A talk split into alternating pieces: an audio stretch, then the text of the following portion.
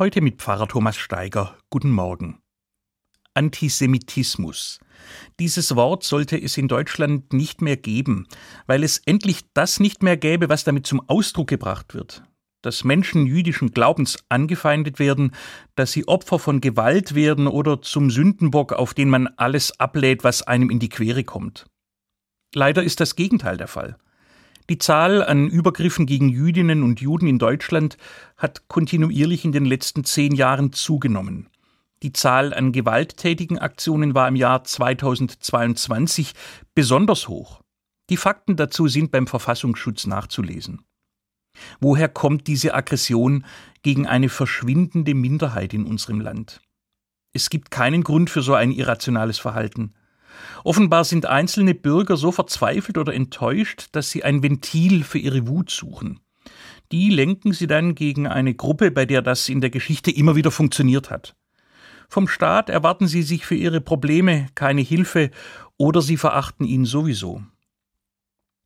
Und Probleme gibt es.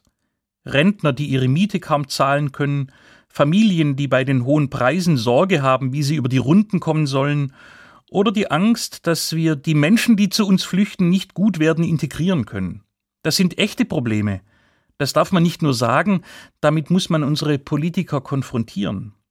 Und sie im gleichen Atemzug dazu verpflichten, dass sie alles unternehmen, diese Probleme demokratisch zu lösen und jede Form von Gewalt oder Menschenverachtung entschieden zu bekämpfen.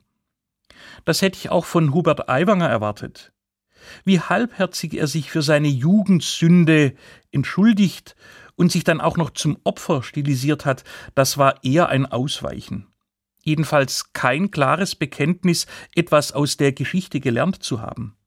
Am Ende bleibt der Eindruck, man kommt in unserem Land wieder durch, wenn man antisemitisch denkt und sich in der Öffentlichkeit pflichtschuldig distanziert. Antisemitismus wird zu einer Bagatelle, die man hinnimmt. Einmal mehr sage ich dazu, wehret den Anfängen. Das scheint mir der einzig richtige Weg zu sein, konsequent zu widersprechen, wo solche Parolen auftauchen.